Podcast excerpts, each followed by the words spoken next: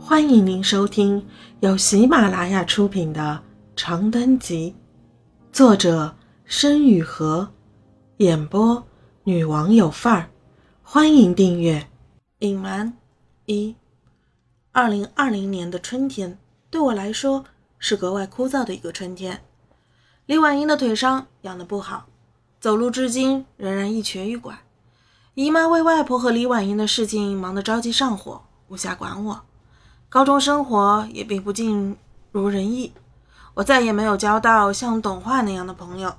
说起董化，我与他曾有过一个约定，如今高考二模已过，也是时候赴约了。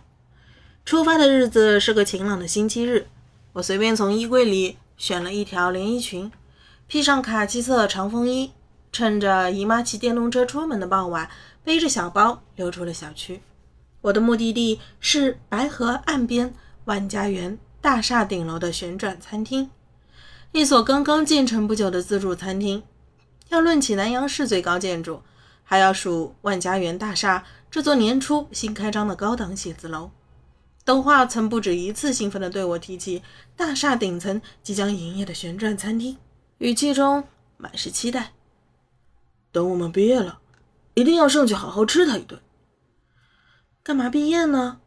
我笑着说：“就二模以后吧，全当奖励自己那么辛苦的学习。”凭预约单进入旋转餐厅的时候，尽管已有心理准备，我还是不免为眼前的景象惊呆了。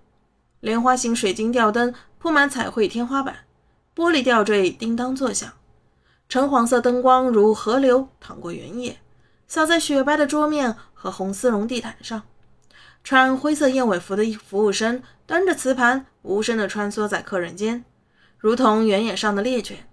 立体音响里传来清凉柔滑的布鲁斯音乐，将餐厅的氛围渲染出另一层不同凡响的精致。这种地方，董化心心念念的餐厅，居然是这么高档的地方吗？我吞了吞口水，在服务生的引导下走过弧形通道，最终来到了一张。落地窗旁的方桌前，就是这里，小姐，董先生在等您。服务生鞠了一躬，默默地退出了我的视野。于是我的眼前有且仅有那个正直视着窗外发呆的男孩了。董化这天穿了一件很衬肤色的蓝色条纹衬衫，袖口别着珍珠蓝圆形袖扣，领口赫然一个酒红色领结。头发还似以往一样低低垂着，刘海的下缘正巧挡在视线的最高处。他是那样忧郁，那样端庄，我简直认不出他来了。董化，我试探地叫了一声，轻轻地拉开椅子。不好意思，我来晚了，家里有点事。姨妈比我以为的晚走了十分钟。董化这才回过神来，视线匆匆转回俗世。他吃惊又惊喜地看向我，甚至忘记把挡住视线的刘海捋到耳边。你，你今天真好看。我不由自主地抿起嘴，低下头看了看，一件姨妈年轻时穿剩下的抹胸碎花连衣裙，一件大卖场里挑的打折风衣，仅此而已。彼此彼此。我的右手在桌下揪着自己的大腿，努力不让脸颊方烫。你穿的也挺那啥，那啥是什么意思？想夸我就直说嘛。董化故作的啧了两声，唰啦一声将桌上的餐巾平放到腿上。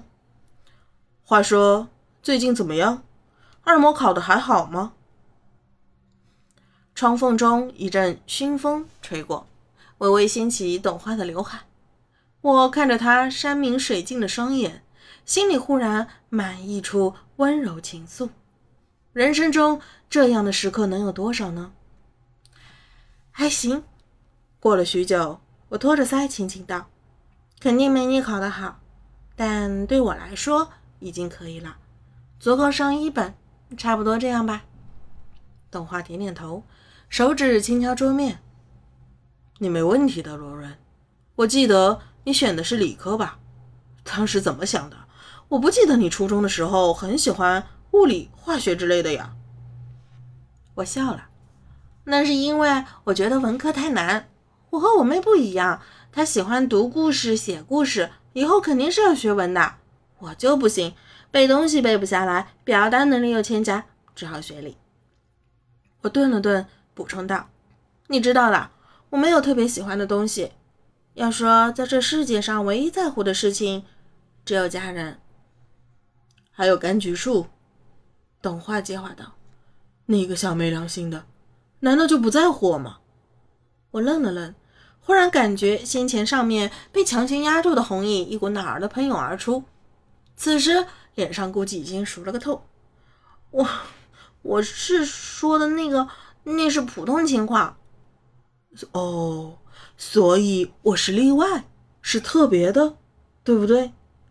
董话轻声笑着，狭长的眼睛细细弯起，蓝色袖扣在灯光下反射着耀眼的光芒，我几乎感到眩晕了。是，是的吧？我含糊道。董话定定地看着我，什么也不说。